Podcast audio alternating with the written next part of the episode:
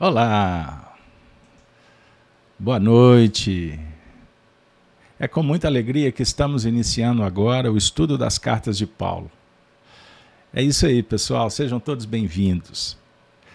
Nesse momento, estabelecendo a transmissão pelas plataformas do YouTube e do Facebook, Rai TV e Gênesis TV. É isso aí, um grande abraço para todos. Muito obrigado pelo apoio. Se puderem, nos ajudem na divulgação desse projeto que realizamos com tanto carinho, hoje completando. Olha que maravilha. O encontro 263, estudo das cartas de Paulo, com um tema muito especial. Espero que possa atender aos anseios. Cartas de Cristo. Hoje, nós vamos iniciar a leitura e o comentário da, da carta de Paulo aos Coríntios. Nós estamos na segunda carta. Hoje vamos iniciar o capítulo terceiro. Eu vou pedir desculpa para vocês, não vou disponibilizar o texto em tela. Então eu conto com a paciência, farei a leitura é, dos primeiros versículos. Vamos juntos? Paulo diz assim, para os cristãos da cidade de Corinto: Porventura, começamos outra vez a louvar-nos a nós mesmos? Ou necessitamos, como alguns, de cartas de recomendação para vós? Ou de recomendação de vós. Vós sois a, a nossa carta, escrita em nossos corações, conhecida e lida por todos os homens. Porque já é manifesto que vós sois a carta de Cristo, ministrada por nós e escrita, não como com tinta, mas com o Espírito de Deus vivo. Não em tábuas de pedra, mas nas tábuas de carne do coração. E é por Cristo que temos tal confiança em Deus. Não que sejamos capazes, por nós, de pensar alguma coisa, como de nós mesmos, mas a nossa capacidade vem de Deus, o qual nos fez também capazes de ser ministros do Novo Testamento não da letra, mas do espírito. Porque a letra mata e o espírito vivifica. Que maravilha! Vamos ficar por aqui? Pessoal, talvez a grande maioria de vocês que estão estudando conosco sabem que o objetivo de todo o programa, de todo o encontro realizado pela Fraternidade de Estudos Espíritas Allan Kardec, portanto, uma instituição espírita cristã, nós nos interessamos em estudar a doutrina e o Evangelho. Por que não dizer que a doutrina espírita é a continuação do Evangelho? Porque a doutrina espírita é um tratado filosófico pautado, baseado nos princípios morais do Cristo. Ponto. Dentro de, do acervo que foi prodigalizado pelos espíritos e pelos espíritas, com livros, documentos, uma história de mais de 160 anos. Médiums, mediunidade, experiência, contato com os espíritos, e assim a doutrina foi fundamentada.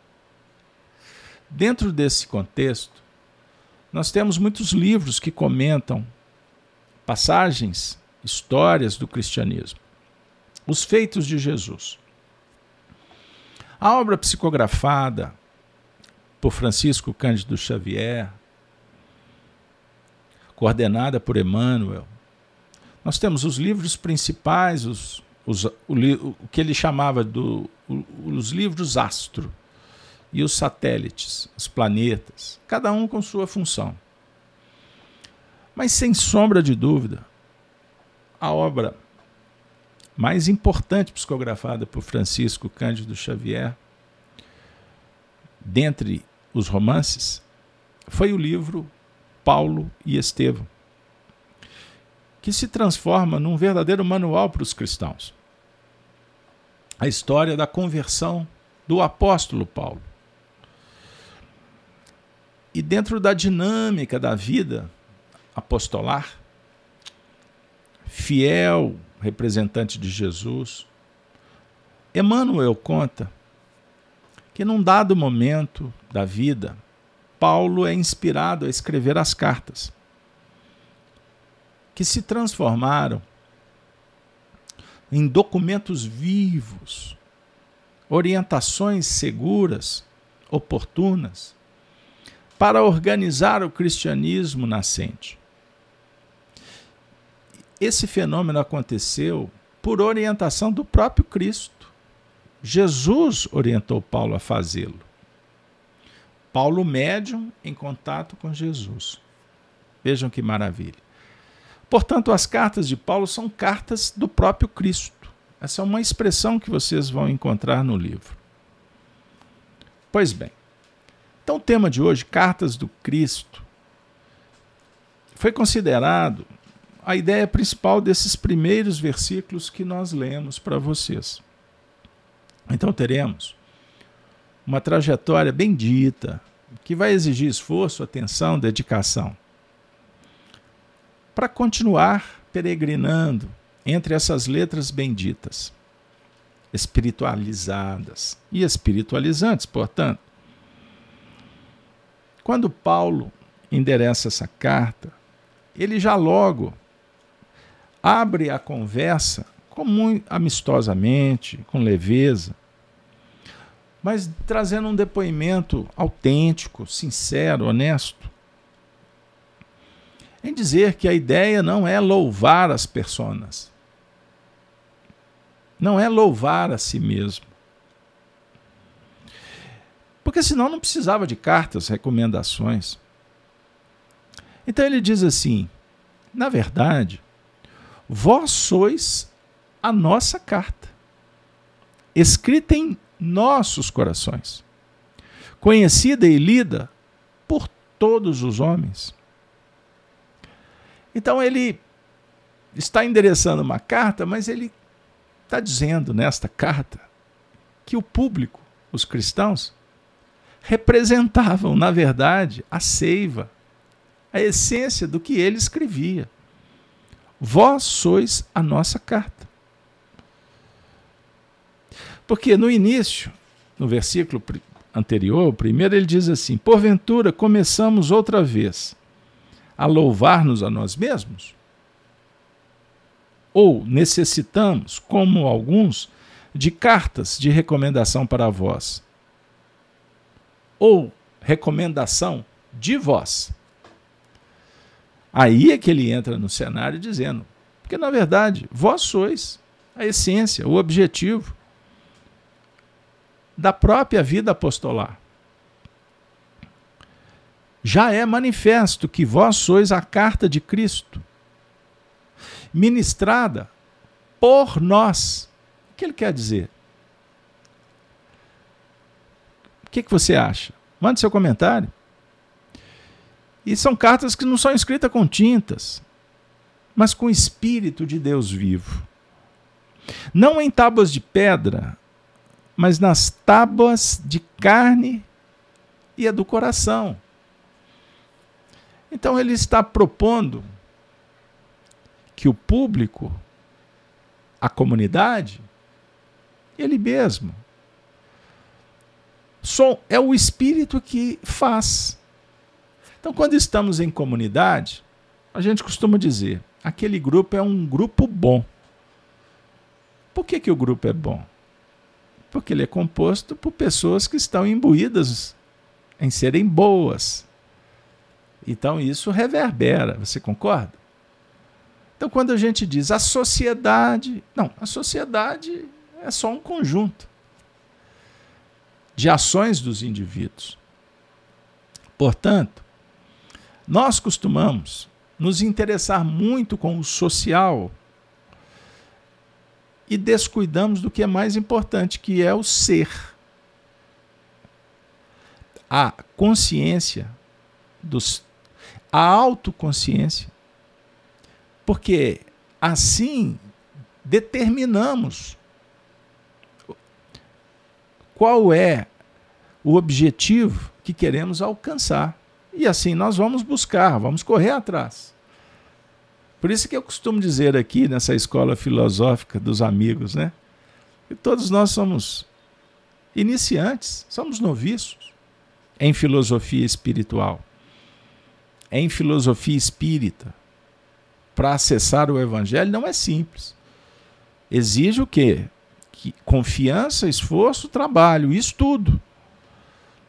Não costuma o indivíduo acabar de chegar e começar a criticar, começar a julgar tomate por aí, começar a questionar até a maneira com que a gente está tentando elaborar. Estamos aqui há décadas. Então é necessário a gente ter um certo cuidado, aprender a chegar, se matricular, esperar, ralar, né, no bom sentido, desenvolver pelo menos um, uma base intelectual. Não precisa de nada sofisticado, não precisa de se preocupar em, em inchar de conhecimento, não é isso. Mas aprender pelo menos a raciocinar, a, a ter uma inteligência sobre determinado assunto. Porque assim nós vamos constituir uma base, uma base segura para elaborar melhor o pensamento. Compreenderam? E quando assim fazemos e nos envolvemos com o que é fundamental para aprender qualquer tema, é desenvolver os aspectos que trazemos em nós que está em potencial, potência, que são as virtudes. Então nós vamos discutir sobre humildade, sobre o sentimento aprendiz, a virtude da adequação, da obediência a um contexto básico para que as coisas funcionem, a engrenagem. Então o indivíduo mal mal aprendeu a pensar, a elaborar, a tentar pelo menos sentir que Deus existe, sabe, nos conhece.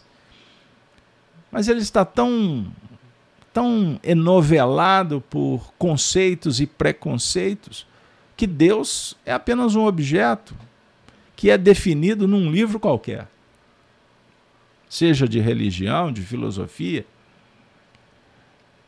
E como nós fomos também formatados com aquela ideia, e podemos citar o Descartes, René Descartes, que devemos partir sempre do princípio da dúvida. Temos que duvidar de tudo. Assim vamos desenvolver a racionalidade. Bom, como é que eu vou duvidar de uma coisa que eu não sei nem se ela existe? Não é? Eu não tenho qualquer fundamentação, mas o negócio é duvidar. Então nós temos aí uma classe de duvidosos, é?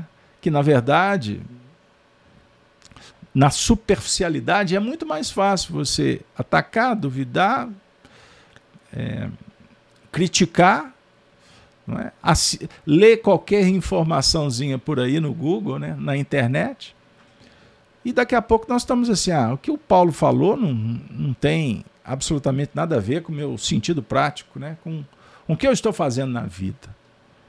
Ah, espiritismo, ah, o que, que vai mudar saber que tem espírito que se comunica, que por que, que os, os espíritos continuam a vida do lado de lá? Ele não está nem entendendo qual é a finalidade do que ele está fazendo lá na casa dele, na escola. e sem sentido, sem finalidade, o indivíduo está como uma folha que despenca da árvore sem pre previsibilidade de onde ela vai cair. Não tem como você medir. É? Vai depender do vento? Né? Vai depender do quê? É, não tem como. Ela vai cair de acordo com a força da gravidade, mas com os fatores externos também. Então a dúvida é o princípio da sabedoria. Mas como está falando o Dinaldo, muito obrigado, viu, Dinaldo? A dúvida é o princípio da sabedoria. A dúvida honesta. É a legitimidade intelectual. Não é? E não a dúvida pautada numa crítica destrutiva, com aquela ideia que tem que desconstruir alguma coisa para construir outra. Você concorda, Dinaldo? É só um ponto para a gente pensar. Então, estudar nas cartas de Paulo, primeira, primeira, primeiro movimento, vamos dizer assim, sob ponto de vista de uma ideia mais racional, é a gente partir do, da vontade de entender. O que está acontecendo? O que, que ele está dizendo? Por que, que ele mandou carta? Historicamente, eu estou informando, a partir de uma fonte segura, pelo menos na nossa opinião, espíritas, estudiosos. Emmanuel é uma fonte segura, honesta, transparente, evangelizada, evangelizante, né, Dinaldo? O Dinaldo está dizendo que concorda. Tranquilo. Né? Se discordasse, Dinaldo, não tinha problema nenhum também. Nós estamos aqui batendo papo. Eu gosto da resenha. Mineiro gosta do caos, né? mas gosta do bate-papo também. E com o evangelho, nosso bate-papo sempre é para construir juntos. Não é verdade? Nós estamos na mesma toada, no mesmo ritmo, sob o ponto de vista do desejo de aprender, da conjugação da virtude, do respeito, da amizade, da fraternidade. O ambiente fica espiritualizado, fica bom demais da conta, como diz aqui em Minas. Aí no final, todo mundo feliz. E, e discordar também faz parte do ambiente fraterno, tá, gente?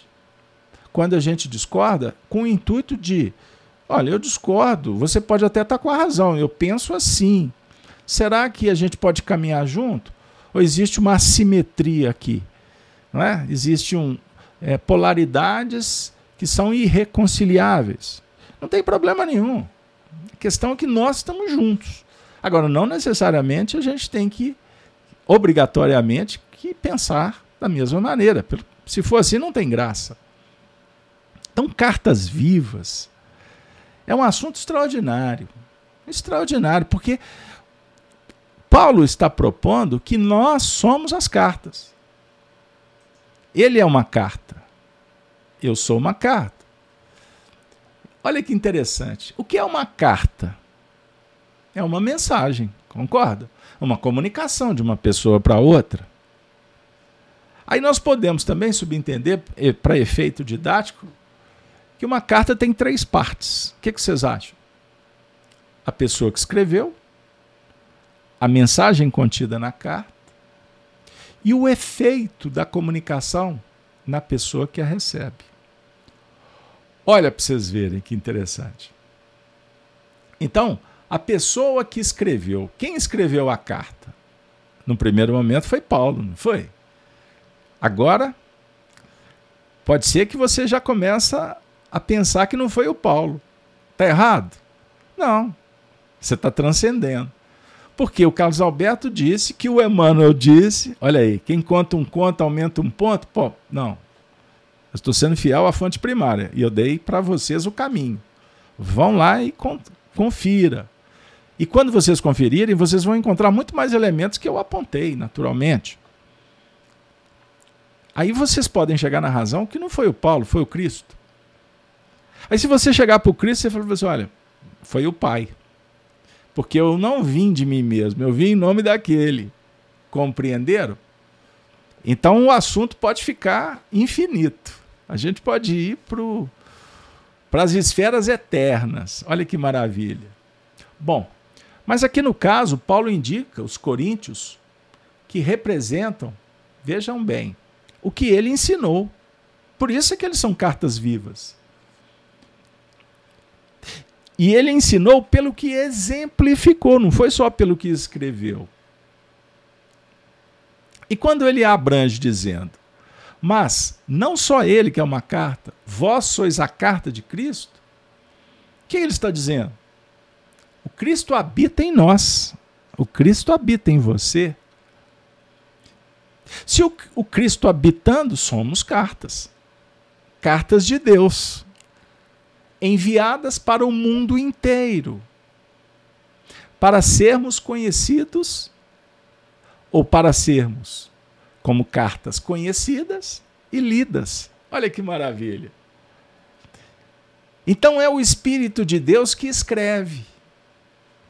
É quem escreveu em nossos corações essas cartas.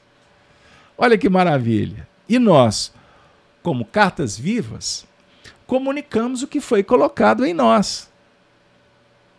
Por quem? Por Deus. Eu vou chegar lá. Paulo, para um momento,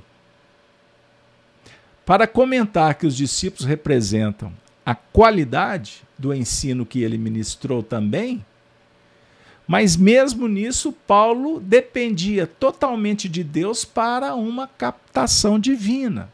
Ele nunca quis passar algo que ele mesmo tivesse inventado.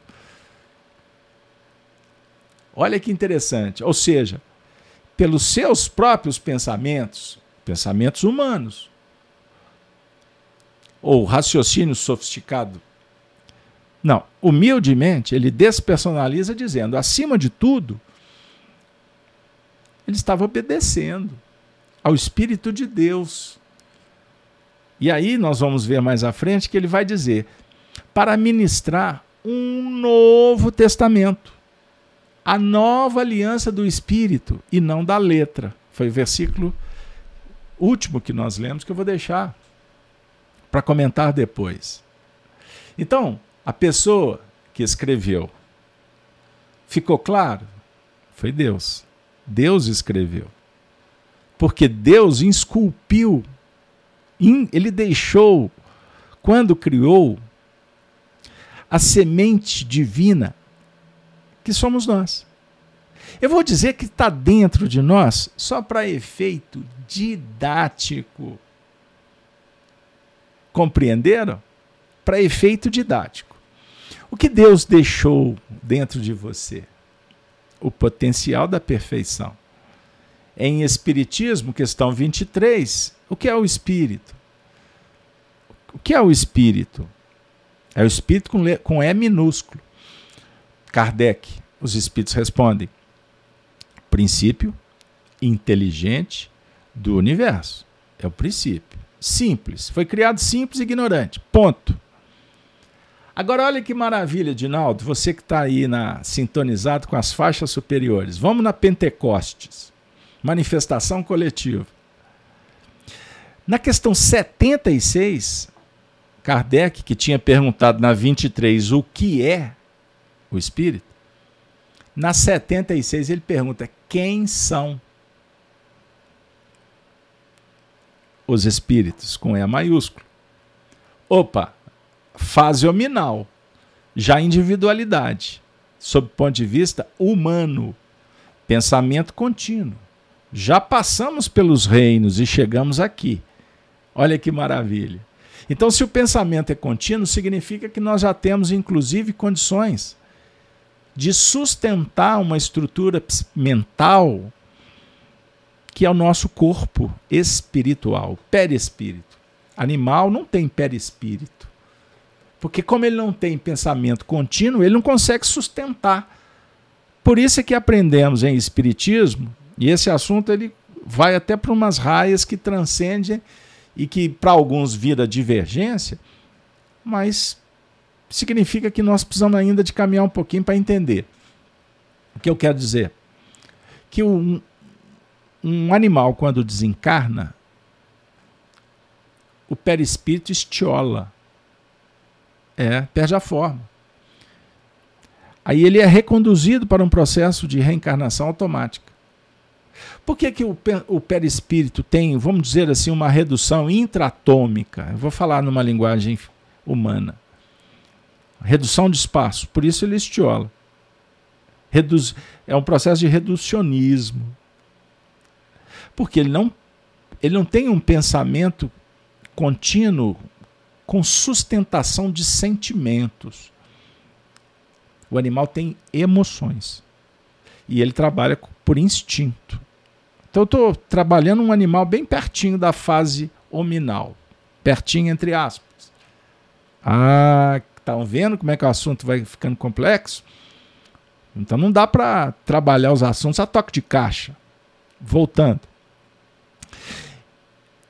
Mas o animal tem o potencial que está em desenvolvimento pelo instinto. Quando atingimos a fase hominal, nós já podemos trabalhar para além do instinto da preservação, a inteligência rudimentar. Nós vamos trabalhar, pessoal, com as emoções e sentimentos.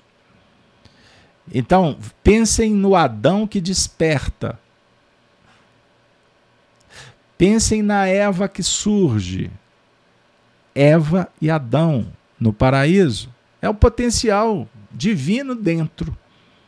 E hoje, nas cartas de Paulo, nós estamos conversando, sabe, sobre qual ponto de vista? Moral. Quer dizer, estamos um pouco à frente na elaboração, não necessariamente na vivência. Então aqui não tem hipocrisia. Existe sim uma demonstração clara, honesta, que nós precisamos, já identificamos, e estamos nos esforçando para o aprimoramento moral. Porque elevando-nos, modificando os padrões, os valores, nós seremos bem-aventurados. Então as cartas estão dizendo assim: que nós já estamos numa fase que podemos conceber que somos cartas. Porque nós já entendemos que essas cartas foram escritas por Deus e elas se tornam vivas quando nós agimos conforme o que está escrito. Ah, Casalberto, tem a ver com a questão 621 do Livro dos Espíritos? O que, que vocês acham? Aonde está escrita? Prestem atenção. Nós não. A, a, a tradução, por exemplo, Guilherme Ribeiro, e posso trabalhar até com Herculano Pires, o Noleto Alguns preferem uns ou outros. Mas prestem atenção à tradução que nós utilizamos do original francês de Allan Kardec. Aonde está escrita a lei de Deus? É? Aonde estão as leis? Não. Aonde está? E a lei é uma só, escrita a lei, obviamente com seus desdobramentos. Hein? Olha que legal, hein? Com seu detalhamento, artigos e etc. Mas é uma lei. A lei, amor. O amor se faz quando operacionalizamos com as virtudes. Então vamos dizer, eu gosto de usar os textos, os termos doutrinários, para mostrar para vocês a importância da gente estar vinculado à fonte primária. Porque senão a gente começa a entrar para o achismo afora e o espiritismo fica à moda da casa. Perceberam? Então vejam bem, livro Evangelho segundo o Espiritismo que vai tratar das virtudes. Caso Alberto já falou isso por aí. E eu vou repetir quantas vezes meu coração sugerir. A fé é mãe das virtudes. A caridade, uma das filhas. Olha que legal. Então a caridade, fora dela não há salvação. É um texto paulino que Kardec publicou. Então Paulo agora não escreveu aos Coríntios, ele está escrevendo a comunidade dos novos tempos globalizada, né? no seu sentido de ampliada, em todas as partes, universal. Universal fica melhor, né? Porque não dá para globalizar, porque é individual. Globalizar no sentido de expansionismo. É, dá para a gente pensar. E não tem nada a ver com globalismo, que é reducionismo. É dividir o máximo possível para imperar com uma lei só. Fiquem Fica aí a pesquisa para vocês caminharem aí. Olha que tem um vasto terreno para se descobrir a diferença de globalização e globalismo. Voltando, deixa a nova ordem por conta dos homens, até que eles percebam que a ordem é divina. Ah, é universal, é cósmica, mas ela é interpretada e vivida por indivíduo pelo Espírito e reverberando no contexto em que ele se encontra. Então não adianta estabelecer uma ordem externa sem que haja uma adesão responsável, consciente e livre, portanto, não é obrigada, de cada individualidade. Portanto, a carta endereçada por Cristo não é para a igreja, para a comunidade. Pode até ser lida pelo sacerdote. Pelo expositor, eu não estou lendo para vocês. Então eu aqui sou um repetidor. Repetindo o que está no texto chamado sagrado. Sagrado é uma função que dá sentido. Então não é um livro que está ali na porta da sala e o vento abrindo, o vento passando para você ver que, que Deus está falando comigo. Tem nada a ver. Porque Deus não conversa com você pelo vento. Percebam, se você não pegar o texto, abrir e passar os olhos com esforço, com atenção, com meditação, e dedicar uma vida inteira para estudar, você não vai perceber a importância desta função que é sagrada, que dá sentido à vida. Perceberam? Então, voltando. Então, essas cartas só serão vivas e não mortas se nós operacionalizarmos, fazer acontecer as coisas. Perceberam, pessoal? Que maravilha! Como é que o assunto vai desdobrando? Então, só para não perder o contexto, quem escreveu a carta foi Deus. O Espírito Divino, que escreveu em nossos corações. Não, mas e eu, eu não estou entendendo. Ele escreveu, mas eu tenho que colocar em prática. Como assim? A ideia é que nós, como cartas vivas, comunicamos o que foi colocado em nós. Eis o ponto. Então o cristão, ele comunica. O cristão dialoga, compartilha o que está dentro do coração dele. Mas ele, o cristão, honestamente, intelectualmente falando, ou honestidade intelectual, para ser mais claro, Quando pautado na virtude do desprendimento, da abnegação e da caridade essencial, ele comunica o que está no coração dele, não é com o intuito de se mostrar, mas revelar o que de divino ele é portador, compromissado em se tornar. Lúcifer é um anjo que é portador da luz, mas ele não tem a luz em si. Então ele passa a ser, vamos dizer assim, é, um sofista. Ele fala, mas não está muito interessado no que ele está falando. Se é verdade, se é mentira. Aí ele se torna um falso profeta. Certo? Ele pode compartilhar coisa boa, mas no fundo a intenção não é essa. Compreenderam?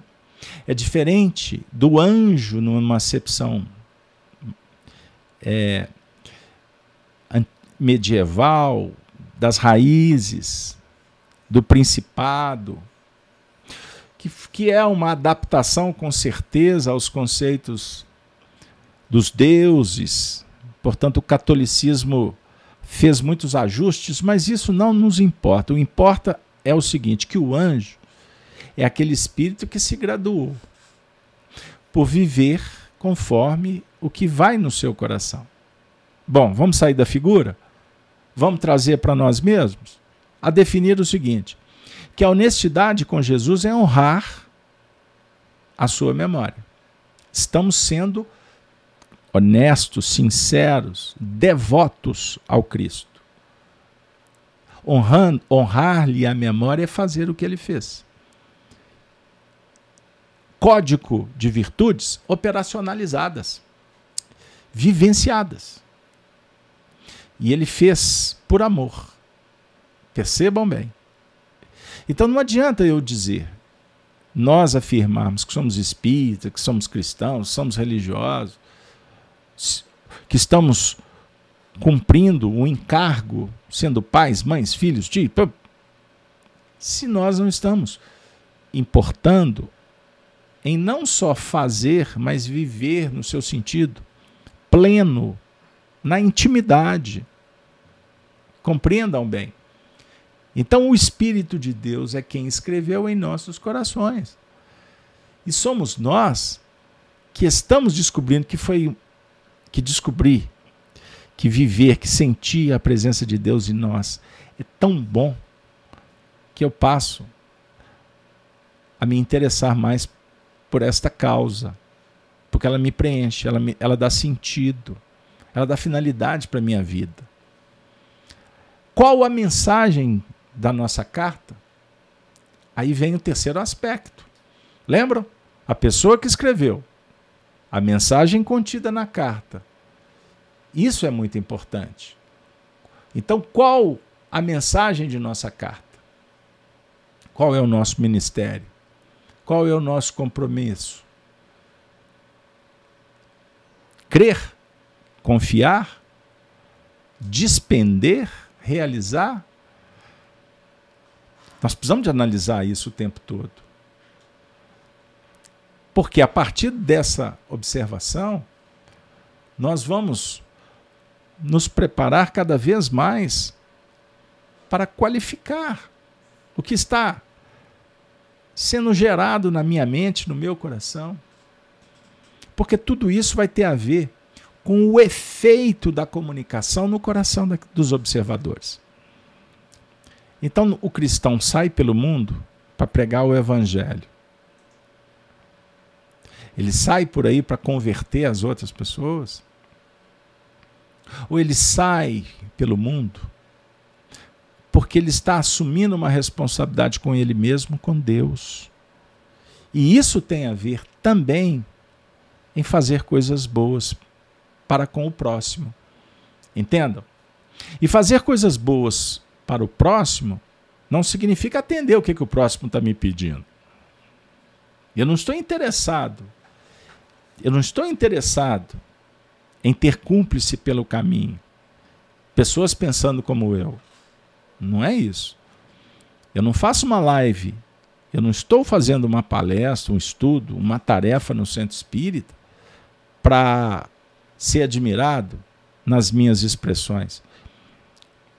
Eu não tenho qualquer interesse em imitar quem quer que seja a não ser observar as coisas boas e tentar incorporá-la, não para competir ou para disputar.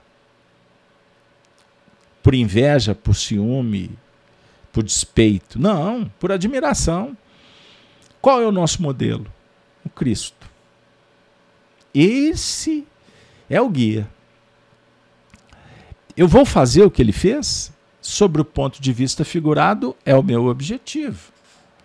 O que ele fez? Amou em plenitude, de uma forma incondicional. Mas eu sou finito, eu sou limitado, eu, o meu amor ainda é condicional e eu preciso entender. Eu trabalho entre virtudes e pseudos virtudes. E no meio desse processo existem os sentimentos egóicos que vão dar vazão a essas pseudo virtudes. Então vejam bem, que desafio. Agora, eu não vou me cobrar Eu não vou exigir o que eu não dou conta. Por isso que eu não estou interessado em falar mansinho, em vestir uma máscara, para apresentar virtudes, porque eu já identifiquei que isso seria mentir. Agora, naturalmente, eu estou aqui conversando com você, eu tenho que me preparar, eu tenho que estudar. Eu tenho que vir para esse ambiente tendo segurança no que eu estou fazendo, no que eu estou falando. Eu estou abrindo um texto. Eu não estou interpretando a partir de um conhecimento superficial. Aqui nós temos muito tempo de doutrina, que para mim não é suficiente, porque eu sou um noviço, acabei de dizer para vocês. Mas me sinto com consciência tranquila de estar conversando com vocês com honestidade, dizendo: eu não sei nada, mas o pouco que eu sei eu posso dividir com vocês. Eu estou em busca da verdade, a verdade absoluta que está em Deus, mas eu me contento com um, uma pequena verdade que eu já consegui auferir, eu já consegui trabalhar.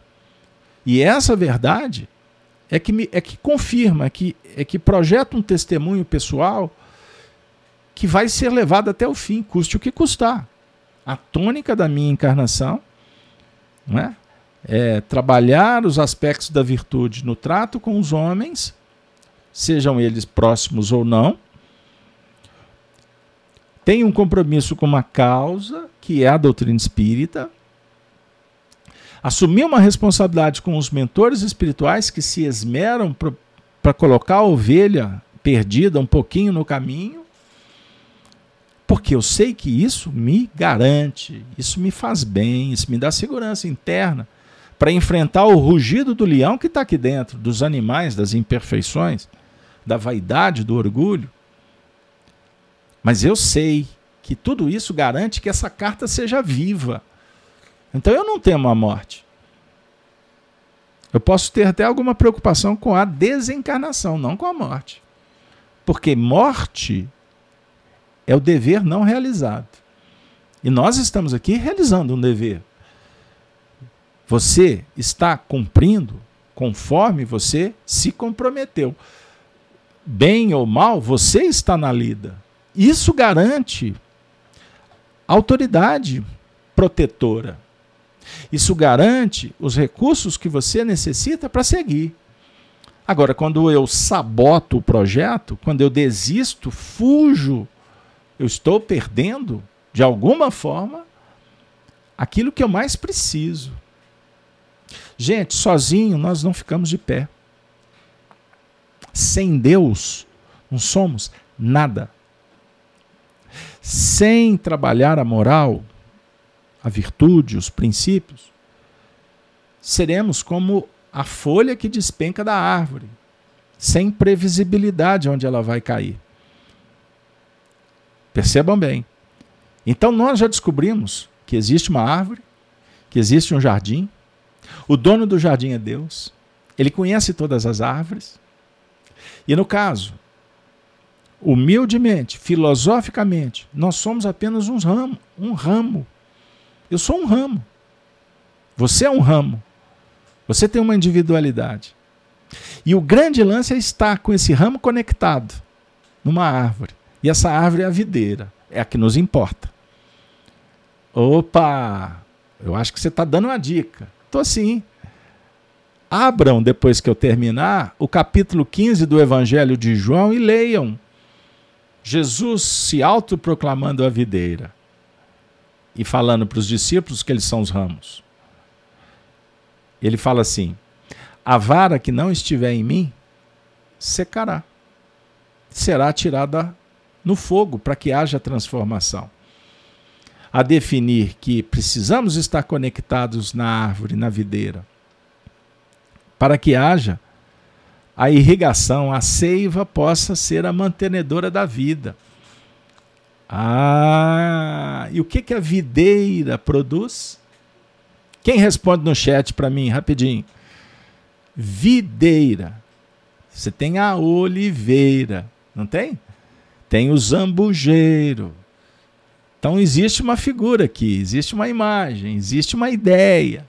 O que que a videira produz? Ninguém vai responder? Eu sei que tem um delay, eu espero. Uva. Te, right, Tereza, obrigado. Produz uva. Qual é o símbolo da uva na doutrina espírita? Ah, tá lá no frontispício do livro dos Espíritos. Olha que maravilha. E no Evangelho? O vinho. A uva é da uva que se faz o vinho. Lembram como que era a produção do vinho lá no mundo antigo? Ah, as técnicas, tecnologia. Lembra do lagar? Como é que fazia a maceração para se tirar o suco e depois o vinho?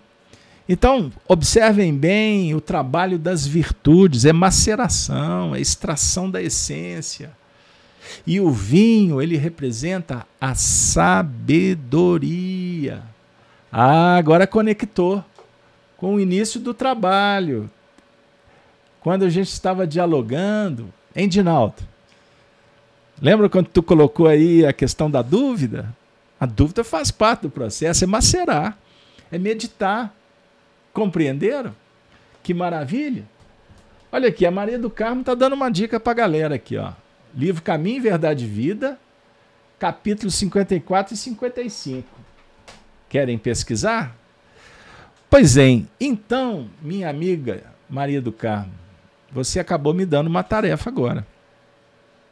Porque dentro desse diálogo para extração da seiva, do suco, lembrando que o vinho representa sabedoria, aí nós temos um desdobramento da interpretação do vinho. Mas eu posso também afirmar que o vinho, quando Jesus propõe a distribuição do vinho na Santa Ceia, não na bodas, que tem outra representação. Mas na Santa Ceia, lembram quando ele disse? Buscando na memória: Tomai e bebei todos vós. Aí ele vai falar do cálice da aliança. Lembrando em memória dos seus feitos. Olha que maravilha. Então, o vinho com Cristo é a sabedoria, o trabalho das virtudes, em busca do amor incondicional. É um movimento sagrado, transcendente, adotado em muitos ritos, em algumas tradições. Certo? Que sugere uma aliança com Deus. Isso é, isso é maravilhoso. É celebração. Como também é preparação para o testemunho. Então, o vinho, com, com essa conotação de sabedoria, de valores, de princípios, ele abre as perspectivas para o transcendente amor incondicional tudo faz parte de um processo de autoconsciência, iluminação interior, que vai naturalmente nos colocar diante das provas, dos testemunhos. Então, o vinho, quando escorre, quando é transpirado, vamos falar assim, lembram que Jesus suando, ele sua sangue. Ah, representa o sacrifício. Nós estamos trabalhando o sacrifício. Eu fiz um, umas reflexões no estudo do Apocalipse, parece que há uns 15 dias atrás, eu falei sobre o sacrifício como um sagrado ofício. E não como privação. A ideia é outra. E sim uma operação que faz uma conexão com algo superior, divino, transcendente. Perceberam? Por isso, meus amigos e minhas amigas, o tempo está chegando ao fim. Vocês deram uma dica do livro Caminho, Verdade e Vida, capítulo 54 e 55. Eu vou dar uma outra agora. Anota aí, põe no chat para mim, Regina. Caminho, Verdade e Vida também. Lição 114. Eu vou passar aqui rapidinho, porque eu não tenho mais tempo. Estou estourando aqui. Emmanuel comenta e nos dá o tema de hoje, as cartas do Cristo. Ele vai fazer um comentário, na verdade, de um versículo que está, é, que é o versículo 3, é o de hoje, porque já é manifesto que sois a carta do Cristo, ministrada por nós e escrita não com tinta, mas com o Espírito de Deus. Vivo, olha que maravilha. Será que eu leio? O que, que vocês acham? Rapidinho. Vocês têm cinco minutos ainda? Se, se a nota for positiva, eu leio para vocês. Respondam aí, mandem os seus comentários. Bora lá? Vou eu. Posso ler ou não? Vocês estão demorando, respondam. Não, melhor não, né? Leio ou não leio? Ah, Leda está falando sim, Maria do Carmo também, meu Deus. Então vamos juntos? Emmanuel diz assim: É singular que o mestre não haja legado ao mundo um compêndio de princípios escrito pelas próprias mãos. As figuras notáveis da Terra sempre assinalam sua passagem no planeta endereçando à posteridade a sua mensagem de sabedoria e amor, seja em tábuas de pedra, seja em documentos envelhecidos. Com Jesus, porém, o processo não foi o mesmo. Ele escreveu alguma coisa, pessoal? O mestre, como fez questão de escrever sua doutrina aos homens, gravando-a num livro, em pedras? Não, no coração dos companheiros sinceros. Ah, tem a virtude da sinceridade aqui, hein? Seu testamento espiritual constitui-se de ensinos aos discípulos e não foram gravados por ele mesmo. Recursos humanos seriam insuficientes para revelar a riqueza eterna de sua mensagem. As letras e raciocínios, propriamente humanos, na maioria das vezes costumam dar margem a controvérsias. Ah, verdade. Em vista disso, Jesus gravou seus ensinamentos nos corações que o rodeavam e até hoje. Os aprendizes que se lhe conservam fiéis são as suas cartas divinas, dirigidas à humanidade. Esses documentos vivos do santificante amor do Cristo palpitam em todas as religiões e em todos os climas. São os vanguardeiros que conhecem a vida superior. Experimentam o sublime contato do Mestre e transformam-se em sua mensagem para os homens. Podem surgir contendas em torno das páginas mais célebres e formosas. Todavia, porém, ou todavia, perante a alma que se converteu em carta viva do Senhor, quando não haja vibrações superiores da compreensão, haverá sempre o divino silêncio. Emmanuel. Que maravilha! Valeu, hein? Obrigado por vocês terem insistido para que a gente ficasse mais um pouquinho. O que, que vocês acham? Vou ficar com um comentário, a última frase. Perante a alma que se converteu em carta viva do Senhor, quando não haja vibrações superiores de compreensão, haverá sempre o divino silêncio. Vejam bem como é que os espíritos amarram as coisas. Vou fazer um bastidor aqui com o meu amigo Dinaldo. De novo, Dinaldo. Olha que sensacional. Parece que está tudo combinado, viu, Dinaldo? O Emmanuel deu uma explicação exatamente porque a gente estava conversando. Lembra? Quando estávamos falando da dúvida, da divergência, do contraponto. Contraste. A beleza está em harmonizar o contraste.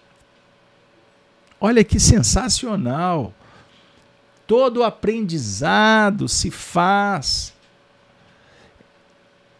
perpassando os diversos setores, as visões. Certo? O Emmanuel está falando para nós que quando não há as vibrações sinceras, honestas, transparentes, superiores, para a gente interpretar, ler as cartas, o discípulo, percebendo que não está bom, que está antagônico, adverso, como que o discípulo faz? Ele opera no divino silêncio. O divino silêncio do perdão, da compreensão, da adequação, da prudência, da, da esperança, do verbo esperançar, confiar em Deus e fazer a sua parte. E o silêncio também é um departamento interessante da gente trabalhar. Perceberam? Quantas pessoas nos procuram para dizer assim? Que a vida está complexa, o cristão está tentando colocar em prática as virtudes, mas o cenário hostil, tempestades, incompreensão, perseguição. Aí surge aquela pergunta: o que fazer? Isso me faz recordar dos tempos em que estudávamos com o nosso querido Honório, Honório Onofre Abreu, no Grupo Emmanuel. Quantas vezes o Honório batia na tecla que Jesus não vai ensinar como fazer. Você que tem que descobrir. Mas ele apresenta caminhos. E ele nos mostra que existem muitos caminhos também que nos levam à ilusão ou nos mantêm aprisionados. Aí, se vamos falar do caminho, naturalmente, vamos falar das portas que nos levam para esses caminhos. Da facilidade são portas largas. A porta que nos vai, que favorece para que nos auxiliando uns aos outros, a gente adentre uma nova era, um portal do bem, é a porta estreita. Porta estreita. A porta larga leva à petição, a porta estreita, à vida eterna. Então Jesus mostra a porta, e aí eu conjugo ainda, literalmente, com o próprio capítulo décimo de João, quando ele se autoproclama a porta. Eu sou a porta. Então veja, hein aí, Dinaldo. Olha que legal. Então Jesus é a porta, Jesus é o caminho, e Jesus é a vida. Olha que sensacional! Olha que sensacional! Então ele é a luz, para me ficar com a nossa sempre inspirada amiga Lívia Levi. A Lívia sempre dá aquele toque assim, bem espiritualizante, né? Bem cheio de cordialidade, de sensibilidade. Muito, muito obrigado, viu, Lívia? Você é sempre muito bem-vinda, como todos. E a contribuição sempre a gente procura aproveitar de acordo com os nossos limites. Mas veja, a Lívia escreveu ainda: mesmo diante de um cenário hostil, há ainda as catacumbas do nosso ser, onde podemos desenvolver a luz. Sensacional, Lívia. Quem sabe um dia, vamos ver se vocês toparem, um dia nós vamos fazer uma live sobre as catacumbas. Vamos lembrar dos cristãos dos primeiros tempos? Vocês conhecem o livro 50 anos depois? Quando Nestório, lembram? Emmanuel, a pregação. Eu fiz uma live aí, tá numa desses programas. Vocês, sensacional material para a gente explorar. Então tem as catacumbas que os cristãos tinham que procurar para se reunirem, para fazer as orações, as reflexões do Evangelho, porque eles eram perseguidos, eles não tinham espaço em Roma. E foram lá. E, e foi lá que eles foram presos. Olha, porque alguém delatou, alguém traiu, alguém se prostituiu, alguém se vendeu. São as mentiras, as seduções do caminho, são os ladrões que rondam como lobos a nossa casa, a nossa estrutura psíquica, a nossa sociedade, tentando roubar liberdade, condições, segurança, valores, virtudes. Perceberam? Então nós estamos num momento muito especial que podemos falar do cenário externo e do movimento íntimo. Sempre teremos elementos. Agora, em todos os temas, Jesus, sem sombra de dúvida, dentro do espiritismo cristão, é o fulcro que irradia, é o tema central, porque ele é o caminho, a verdade e a vida. Obrigado, Jesus, pelas cartas de Paulo, pela vida. Obrigado por esse programa. Obrigado por essa convivência. Que nós possamos estar juntos estudando continuadamente. Gente, eu estava me recordando. A gente evita falar de coisas pessoais porque não estamos aqui para isso. Mas eu conversava com um amigo hoje pelo telefone e, eu, e, nós nos recordamos de um tempo em que a gente subiu junto aquelas escadas do grupo Sheila, quando fomos conhecer o Espiritismo. Lá nos anos de 87, 88, por aí. Foi ontem. Foi daqui a pouco. Graças a Deus tudo começou. E o mundo nunca foi mais o mesmo. Por isso estamos aqui. Muito obrigado pelo seu apoio. Por você nos motivar. Porque a motivação do grupo, o apoio, a sintonia no bem ajuda ajudamos uns aos outros. E vamos, como disse Jesus no Sermão da Montanha, a cada dia basta o seu mal. Vamos caminhar com simplicidade, com alegria, com confiança, com fé. E afirma os Espíritos de uma forma muito tranquila, abrangente, repetindo, repetindo, repetindo, que dias melhores estão a caminho. Não tema. Confie. O adversário objetivo é que você perca o foco, que você desista da vitória. Não desista jamais.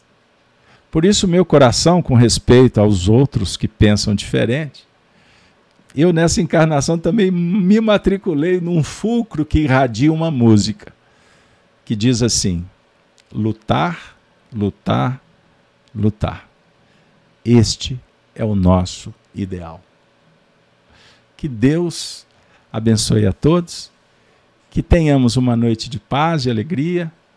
Aquela turma, o pessoal que consegue nos acompanhar pela manhã, todos os dias às sete horas da manhã no canal Gênesis Gênesis no Lar, o Evangelho do Coração. Segunda a sextas-feiras nós estamos juntos, abrindo páginas e novos capítulos para o aprendizado que é eterno. Que Deus abençoe você, sua família. Que Deus abençoe. Que Deus abençoe. Eu peço todos os dias. Que Deus abençoe o Brasil. Que possamos participar do projeto do Brasil Coração do Mundo e Pátria do Evangelho. Participe disso. Não deixe o trem passar. Você é responsável. Imagine a gente desencarnar dizendo assim: puxa vida, eu estava com uma oportunidade lá e eu não entendi o que Jesus pediu. Então não perca a oportunidade. Abra o seu coração e ajuda a cuidar desse país. Sobre o ponto de vista social, familiar e espiritual, a prece tem poder. Oremos, oremos pelo Brasil.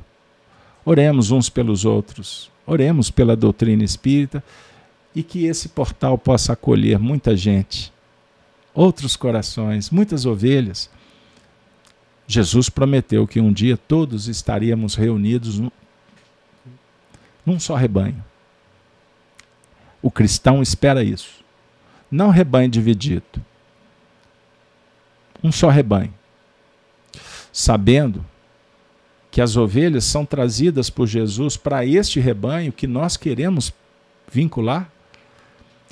Cada ovelha, isso não, não é um trabalho de rebanho coletivo. Cada ovelha é cuidada, tratada, tosquiada, cada um no tempo certo. E o tempo é de Deus, não é o nosso tempo. Então faça a sua parte. Sintonize com o pastor, porque ele vai nos levar a pastagens ah, e teremos o alimento que precisamos. E o alimento é o amor. Deus conosco, Ave Cristo. Até a próxima. Vocês que só participam das cartas de Paulo, espero você. Se Deus quiser, na próxima quarta-feira. Fique em paz. E que Maria Santíssima abençoe também a sua casa, os seus familiares. Até a próxima, então. Ave Cristo, Ave Cristo, Ave Cristo.